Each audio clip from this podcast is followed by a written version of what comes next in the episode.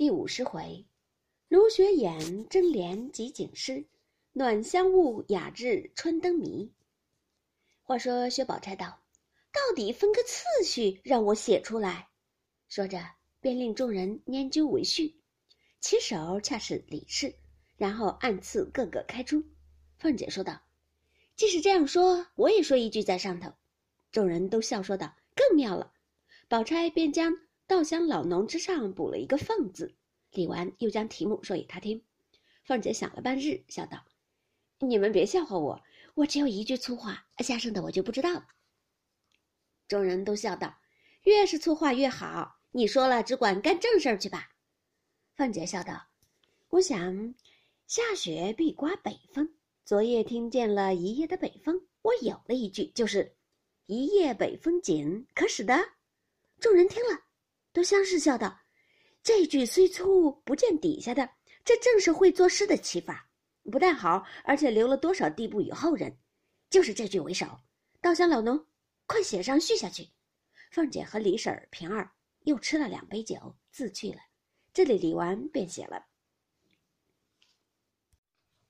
一夜北风紧，自己连道，开门雪上飘，入泥莲洁白。”香菱道。匝地溪琼瑶，有意容枯草。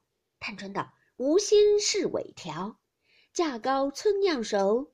李启道：“年人抚良饶。”家栋灰飞管。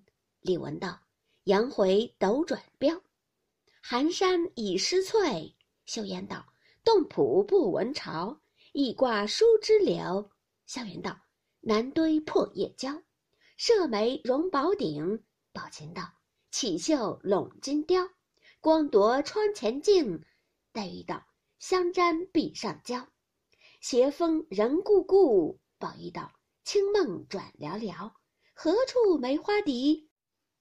宝钗道：“谁家碧玉箫，熬愁昆轴线？”李纨笑道：“我替你们看热酒去吧。”宝钗命宝琴续帘，只见湘云站起来道：“龙斗震云霄。”野岸回孤照，宝琴也站起来道：“银鞭指灞桥，刺球连斧树。”湘云哪里肯让人？且别人也不如他敏捷，都看他扬眉挺身的说道：“家婿念征谣，傲蝶审疑险。”宝钗连声赞好，也便连道：“枝柯怕动摇，皑皑轻衬布。”黛玉忙连道：“剪剪舞随腰。”主玉诚欣赏，一面说一面推宝玉，命他脸。宝玉正看宝钗、宝琴、黛玉三人共战湘云，十分有趣儿，哪里还顾得连诗？今见黛玉推他，方连道：“撒盐是旧谣，萎缩犹薄调。”湘云笑道：“你快下去，你不中用，倒耽搁了我。”一面只听宝琴连道：“林府不闻桥，福向千峰突。”湘云忙连道：“盘疑一径摇，花园惊冷句。”宝钗与众人又忙赞好。探春又连道：“色起未双雕，深院惊寒雀。”湘云正渴了，忙忙的吃茶，已被秀烟连道：“空山气老萧，皆吃随上下。”湘云忙丢了茶杯，忙连道：“池水任浮漂，照耀林清晓。”黛玉连道。缤纷入永宵，城望三尺冷。湘云忙笑脸道：“瑞士九重娇，将我谁相问？”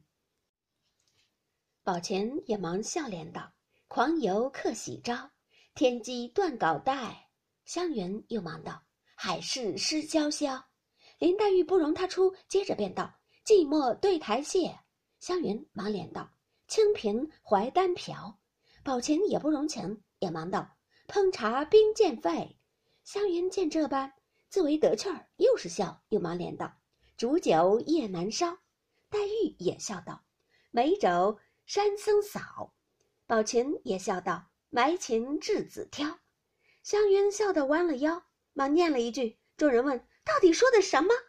湘云喊道：“十楼闲睡鹤。”黛玉笑得握着胸口，高声嚷道。谨记暖亲猫，宝琴也忙笑道：“月哭翻银浪。”湘云忙连道：“霞城引赤标。”黛玉忙笑道：“沁梅香可嚼。”宝钗笑称好，也忙连道：“灵竹最堪调。”宝琴也忙道：“或失鸳鸯带。”湘云忙连道：“十年翡翠俏。”黛玉又忙道：“无风人脉脉。”宝琴又忙笑脸道：“不语亦潇潇。”湘云扶着已笑软了，众人看他三人对抢，也都不顾作诗，看着也只是笑。黛玉还推他往下连，又道：“你也有才尽之时，我听听还有什么舌根嚼了。”湘云只伏在宝钗怀里，笑个不住。宝钗推他起来道：“你有本事把二萧的韵全用完了，我才服你。”湘云起身笑道：“我也不是作诗，就是抢命呢。”众人笑道：“倒是你说的吧。”探春早已料定没有自己连的了，便早写出来。因说：“还没收住呢。”李纨听了，接过来便连了一句道：“欲知今朝乐。”李启收了一句道：“平诗祝顺尧。”李纨道：“够了，够了。虽没做完了韵，剩的字儿若生扭用了，倒不好了。”说着，大家来细细评论一回。读湘云的多，都晓得：“这都是那块鹿肉的功劳。”